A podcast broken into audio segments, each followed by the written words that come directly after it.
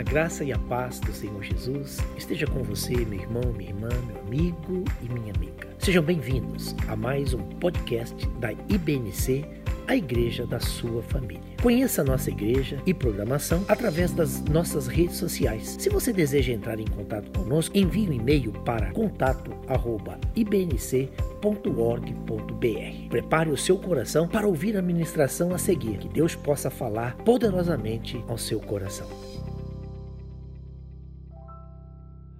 Efésios capítulo 6, versículo 13. Efésios capítulo 6, versículo 13. Essa palavra vem assim complementando e depois vai trazer uma série de outras, é, de outras particularidades em termos dessa questão da armadura de Deus. Mas eu quero me apegar a essa parte, Efésios 6, versículo 13 Portanto, tomai toda a armadura de Deus para que possais resistir no dia mau. E havendo feito tudo, ficar firmes. Para poder resistir no dia mau. E havendo feito tudo, ficar firmes. Eu gosto muito dessa expressão e já há muito tempo esse versículo é algo que eu levo muito a sério porque ele diz respeito a permanências, a perpetuar condições. Afinal de contas, nós temos aqui a ideia de uma armadura para uma luta. E depois que você luta, há um declínio na, no tamanho da luta, nós vamos ter um relaxamento, o que é bastante natural. Mas temos que pensar e analisar o quanto nós precisamos manter os nossos cuidados quando as coisas relaxam, quando as coisas se aquietam. Uma prova disso, nós estamos vendo, é essa questão de todo o cuidado com a saúde, essa coisa toda, que as pessoas ficam cuidadosas por um tempo e depois, com o cansaço, talvez, relaxam e falam assim: ah, quer saber, né? E aí vem situações mais complexas. Mas eu quero imaginar com os irmãos que o sucesso é um perigo ao ser humano.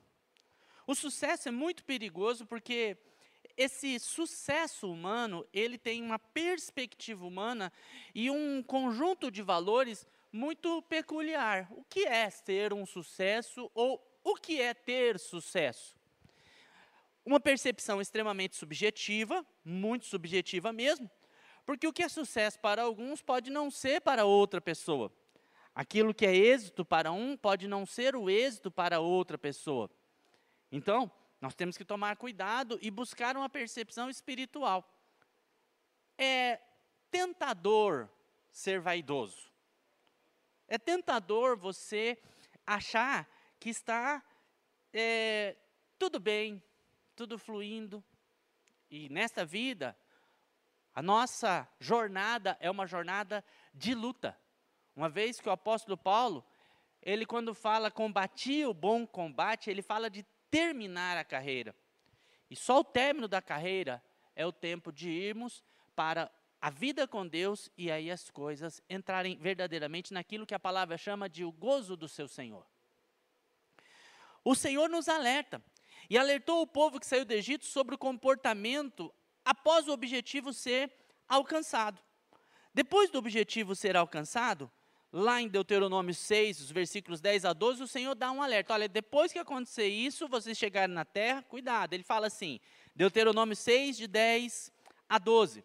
Quando, pois, o Senhor teu Deus te introduzir na terra que jurou aos teus pais, Abraão, Isaac e Jacó, que te daria com grandes e boas cidades, que tu não edificaste, casas cheias de todo bem que não enchestes, e povos cavados que tu não cavastes, e vinhas e olivais que não plantastes, e comeres e te fartares. Ou seja, depois que você conseguir tudo isso, porque a jornada era a jornada da transição até a terra prometida. Então, depois que você conseguir tudo isso, ele diz assim: guarda-te que não te esqueças do Senhor que te tirou da terra do Egito, da casa da servidão. Depois de tudo, guarda-te. A vida, ela tem uma frase que eu gosto muito que é assim: a vida logo passará, apenas o que é feito para Cristo permanecerá. A vida logo passará, apenas o que é realizado para Cristo permanecerá. Então está falando de valores de eternidade e valores que dizem respeito a coisas passageiras, extremamente passageiras. As prioridades que elegemos determinam nossa experiência, determinam nossa existência, nossos relacionamentos, nosso porvir. As prioridades. Prioridades. Então vamos analisar aqui a história de Ló e de Abrão. Lá em Gênesis, no capítulo 13, dos versículos 8 a 11. E vamos ver essa ideia de abastança e ver como a abastança, neste caso, levou um homem a desviar. E disse Abraão a Ló: Ora, não haja contenda entre mim e ti, entre os meus pastores e os teus pastores, somos irmãos. Somos irmãos. Não está toda a terra diante de ti? Eia, pois, aparta-te de mim. Se escolheres a esquerda, irei para a direita. Se a direita escolheres, eu irei para a esquerda. E levantou Ló os olhos, levantou Ló os olhos e viu toda a campina do Jordão que era bem regada, antes do Senhor ter destruído Sodoma e Gomorra. E era como o jardim do Senhor, como a terra do Egito, quando se entra em Zoar. Então Ló escolheu para si toda a campina do Jordão e partiu Ló para o oriente e apartaram-se um do outro. Interessante essa análise, né? Análise de um homem que fez a escolha a partir de um olhar humano. Ló nasceu lá em Ur dos Caldeus, que era uma cidade próspera, né? Centro religioso dos mesopotâmicos. E na peregrinação, junto de Abrão, a abastança lhe pôs, ou lhe impôs fazer uma escolha. E nós sempre somos instados a fazermos escolhas. E as escolhas podem ser humanas e exclusivamente materiais, ou as nossas escolhas podem ser pautadas numa vida espiritual. Depois de atingir os objetivos humanos e de enriquecimento, ele, Ló, esmoreceu naquilo que tinha aprendido com Abraão em relação a Deus. Ele esqueceu daquilo que ele tinha aprendido em relação a Deus.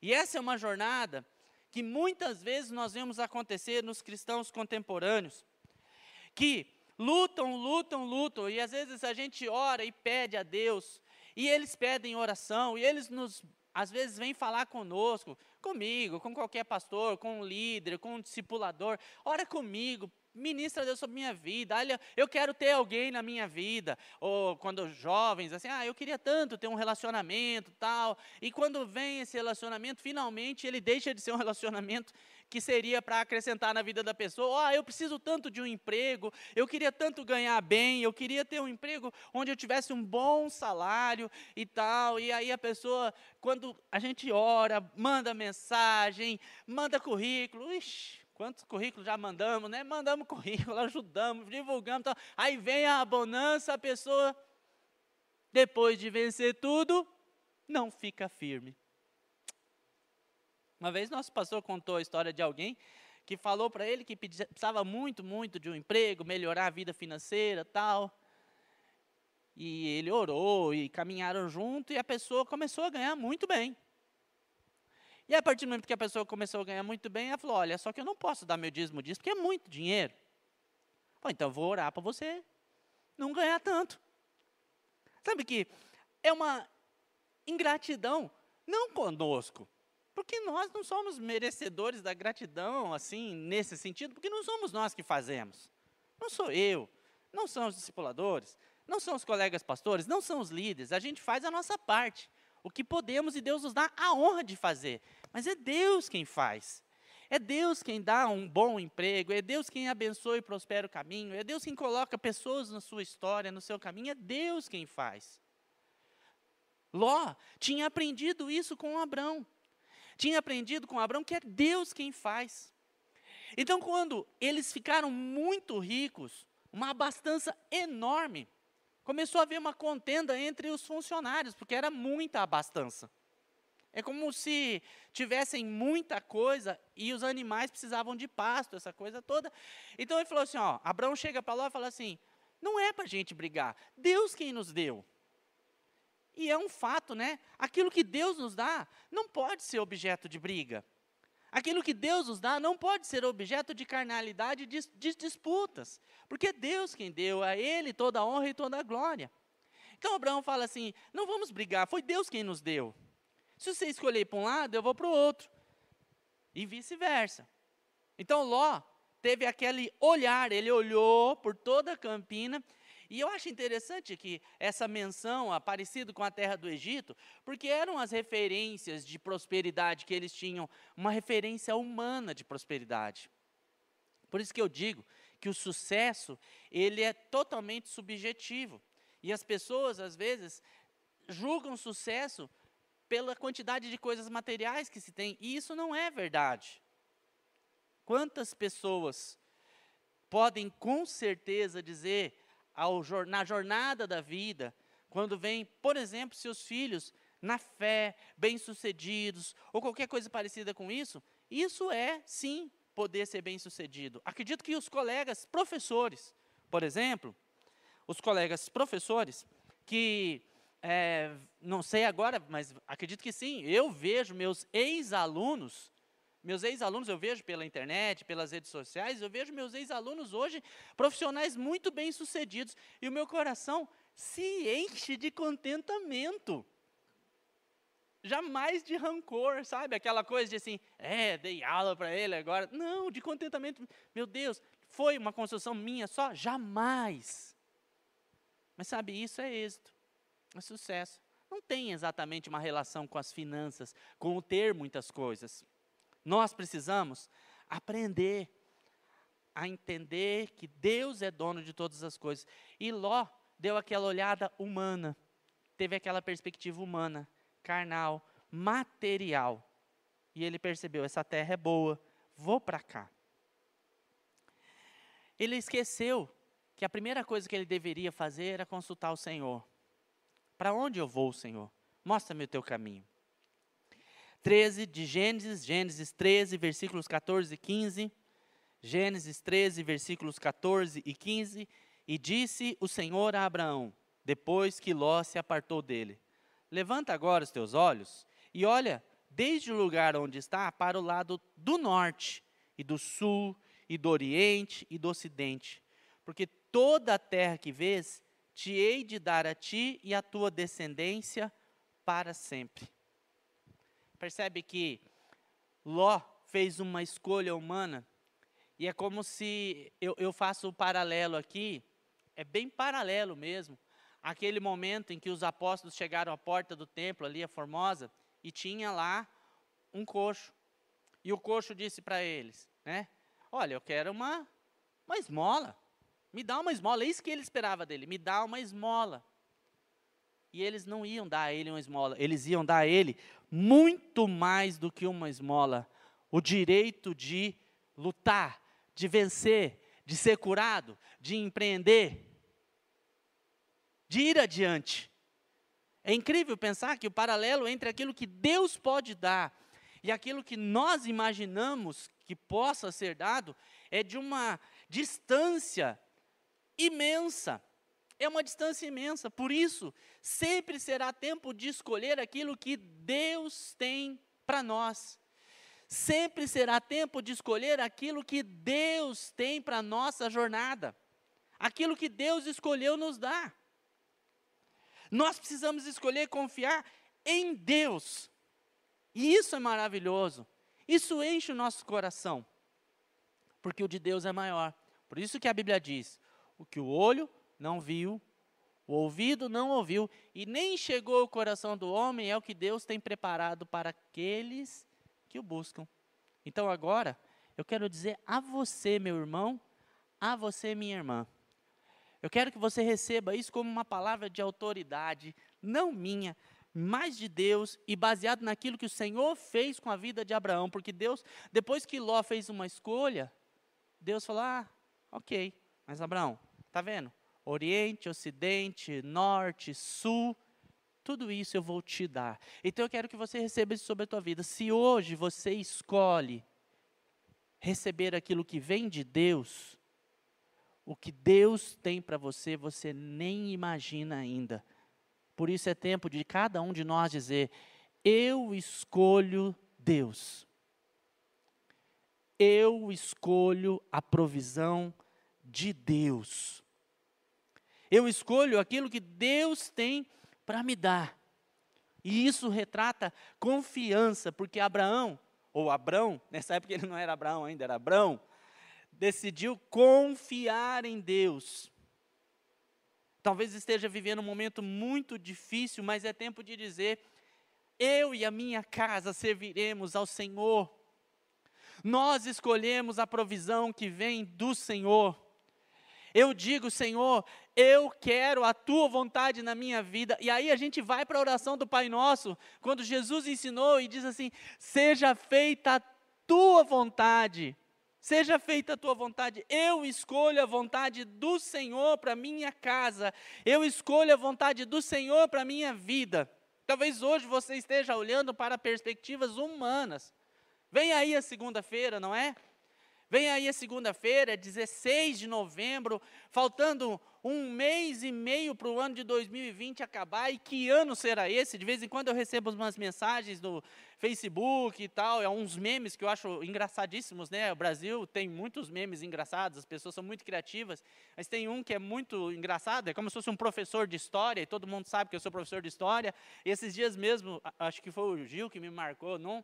É, um professor de história bem louco, assim, bem. É, aí dizia assim: um professor de história em 2050 tentando explicar o ano de 2020. Eu acho que vai ser mais ou menos assim mesmo.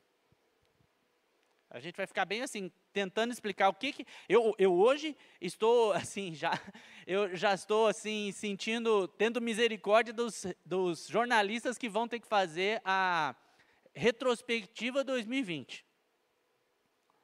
Mas eu sei, um ano diferente, essa coisa toda, faz um mês, falta um mês e meio para acabar esse ano de 2020, mas ao mesmo tempo muitas pessoas vão poder dizer que foi um ano ímpar na sua história de crescimento e uma série de coisas.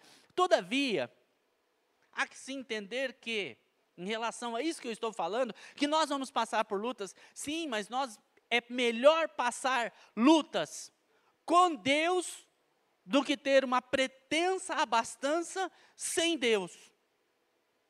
É melhor passar lutas com Deus do que ter uma pretensa abastança sem Deus. Escute isso. Dificuldades unem pessoas. Dificuldades unem pessoas. Abastança desmedida produz contendas. Dificuldades ou facilidades testam nossa estabilidade, integridade, nosso sistema de valores. Quando ah, passamos por dificuldades ou por facilidades, nós somos testados aqui na nossa integridade, naquilo que, que cremos e como vivemos. Nós não podemos perder tempo, então. Há uma frase que é metafórica em termos de números, porque eu não sou capaz de dizer isso em termos de números. Mas é uma frase que diz assim: enquanto cem homens ficam firmes nas provas, apenas um persevera na abastança. Ouviu isso aqui? Enquanto cem homens ficam firmes nas provas, apenas um persevera na abastança. Por isso, nós precisamos estar vigilantes. Está lutando? Meu irmão, está passando por lutas? Estamos juntos. Ok? Estamos juntos na tua luta aí. Tenho recebido mensagens de pessoas passando lutas, nós, os colegas pastores, e estamos juntos, em oração, buscando por aqueles que estão enfermos, por aqueles que estão passando pelo luto, por aqueles que estão vivendo situações difíceis. Estamos juntos. E depois que passar isso, eu quero dizer a você, continuaremos juntos. Lá em Joel, no capítulo 2, versículo 1, um alerta de Deus: Tocai a trombeta em céu e clamai em alta voz. No meu santo monte, tremam todos os moradores da terra, porque o dia do Senhor vem, já está perto. Isso significa que no meio da tua luta, Deus está honrando a tua vida. E é preciso vigiar. Porque o Ló, o que acontece? você vai pegar a história dos dois, um fez uma escolha humana e outro fez uma escolha baseada naquilo que Deus disse a ele. Ló escolheu humanamente falando. E o que, que vai ser a história de Ló depois, gente? Uma história de tristeza, de vergonha. Uma história de uma sociedade corrompida onde ele não, não, ti, não teve, é, assim, ele não tinha como reverter um quadro de destruição como o de Sodoma e Gomorra, porque ele não era reconhecido nem dentro da família dele. Até os familiares zombavam dele. Até os familiares. Sociedade corrupta, pervertida, e ele ficou o quê? Isolado. E aí você vai para a história de Abraão. Ah, Abraão, pai da fé. Um homem que viveu uma história linda, e uma história que é inspiração até os dias de hoje para nós. Por isso, quando você vê hoje as lutas que você está passando, meu irmão, fica firme e mantenha os seus princípios, confiando que Deus está contigo. Aliás, meu irmão e minha irmã, fiquem firmes, Mantenham Deus ao seu lado em meio à luta. Fala assim: Eu estou passando luta, vem comigo aqui, ó. Tange comigo. Às vezes, as pessoas têm uma percepção de que as coisas estão tudo bem. E um dia eu vi alguém falando assim, né? Porque tem aquela, aquela palavra bíblica que fala do rico é, é mais fácil, né? Passar um camelo pela agulha e tal, essa coisa toda.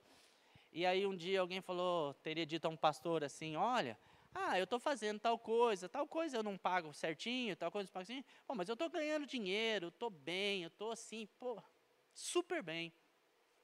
Aí o pastor disse, é, eu percebo que realmente você está super bem. Você está num caminhão, numa avenida larga, bem larga. Porque larga é o caminho da perdição. Às vezes a nossa percepção é tão errada, né? Daquilo que é estar tudo bem. Lá em Apocalipse, no capítulo 3, versículo 17, diz assim: Apocalipse 3, 17: Como dizes, rico sou e estou enriquecido, de nada tenho falta. E não sabes que és um desgraçado, miserável, pobre, cego e nu. Sinceramente, quando eu vejo esse versículo, eu fico assim pedindo, Deus, eu quero a tua visão para a minha vida. Quero ficar me achando, não. Por favor, Senhor. Eu gosto da ideia da, de ser assim aquela pessoa que o Senhor puxa para o pezinho e traz para o chão e fala assim, ó, pé no chão, meu amigo. Pé no chão. A luta não está vencida, não. Só vai estar vencida quando estivermos no céu. Há um caminho, diz Provérbios 14, versículo 12. Provérbios 14, versículo 12. Há um caminho que ao homem parece direito, mas o fim dele são os caminhos de morte. Provérbios 14, versículo 12. Há caminho que ao homem parece direito, mas o fim deles é caminho de morte, são os caminhos de morte. Salmo 101, versículo 7. Não há de ficar em mim acaso que usa de fraude, o que profere mentiras, não permanecerá perante os meus olhos. Meu irmão, minha irmã, nós estamos passando por muitas lutas, mas como igreja, acredito que nós vamos permanecer cada vez mais firmes, firmes na nossa jornada. Não abriremos mão da visão que Deus nos deu, da orientação que Deus nos deu, dos propósitos que Deus nos deu, e é isso que nós queremos passar para cada um dos irmãos. Tomem a armadura de Deus para poder resistir no dia mal. Você está resistindo? Permanece resistindo. Permanece fortalecido. Quando a Bíblia diz: Ainda que eu ande pelo vale da sombra da morte, o Senhor está comigo.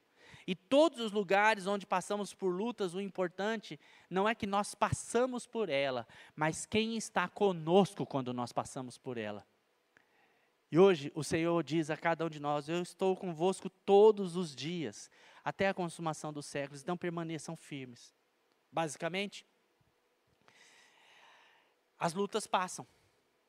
Quando a Bíblia diz que uh, a, a, tristeza pode durar uma noite, mas a alegria vem pela manhã, é porque algumas noites são longas, mas a alegria vem. E quando a alegria vier, aí é tempo de você permanecer firme. Por isso, Hoje, quando você está orando e buscando o Senhor, pode ter certeza que o Senhor guarda a tua vida. E eu quero caminhar para concluir essa reflexão sobre permanecer firme, sobre lutar e vencer, sobre ir adiante nos passos e sobre saber que essa luta vai passar. E talvez seja essa palavra que você precisava ouvir hoje, né? Esta luta vai passar. Vai. A noite vai passar. Vai amanhecer, meu irmão. Vai amanhecer. Vai amanhecer na tua vida. Vai amanhecer na tua jornada, vai amanhecer na tua vida profissional, vai amanhecer na tua vida familiar, vai amanhecer. Você não vai ficar numa noite eterna, não vai amanhecer. Mas quando amanhecer, permaneça firme. Seja o mesmo homem, seja a mesma mulher de Deus, quando as lutas passarem. Seja o mesmo homem, seja a mesma mulher de Deus quando as lutas passarem, porque elas vão passar. E não esqueça que quem conduziu você em triunfo foi Deus. Foi Deus. Foi Deus quem te deu. Por isso, eu fecho com Filipenses capítulo 4, versículos 6 e 7. Para todos os meus irmãos e irmãs que estão passando por lutas, tratamentos, para todos os meus irmãos e irmãs que estão passando por circunstâncias adversas, para todos os meus irmãos e irmãs que estão passando pelo vale da sombra da morte, que estão passando pelo desemprego, pela luta financeira, para todos os meus irmãos e irmãs, para todas as pessoas que estão assistindo e que é, nesse momento têm, têm chorado, ansiosos, inseguros, não sabendo o que vão fazer, para onde ir para você que amanhã, segunda-feira, dia 16 de novembro, será um dia muito complexo e difícil, porque tem algo para ser resolvido.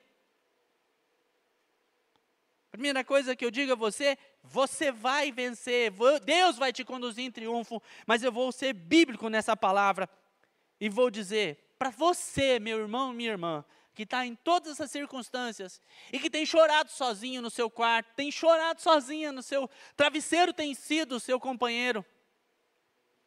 Ou como diz aquela frase da canção, as minhas lágrimas têm sido o meu, é, é, meu alimento, e é uma frase bíblica. Eu quero dizer a você, não esteja inquieto por coisa alguma.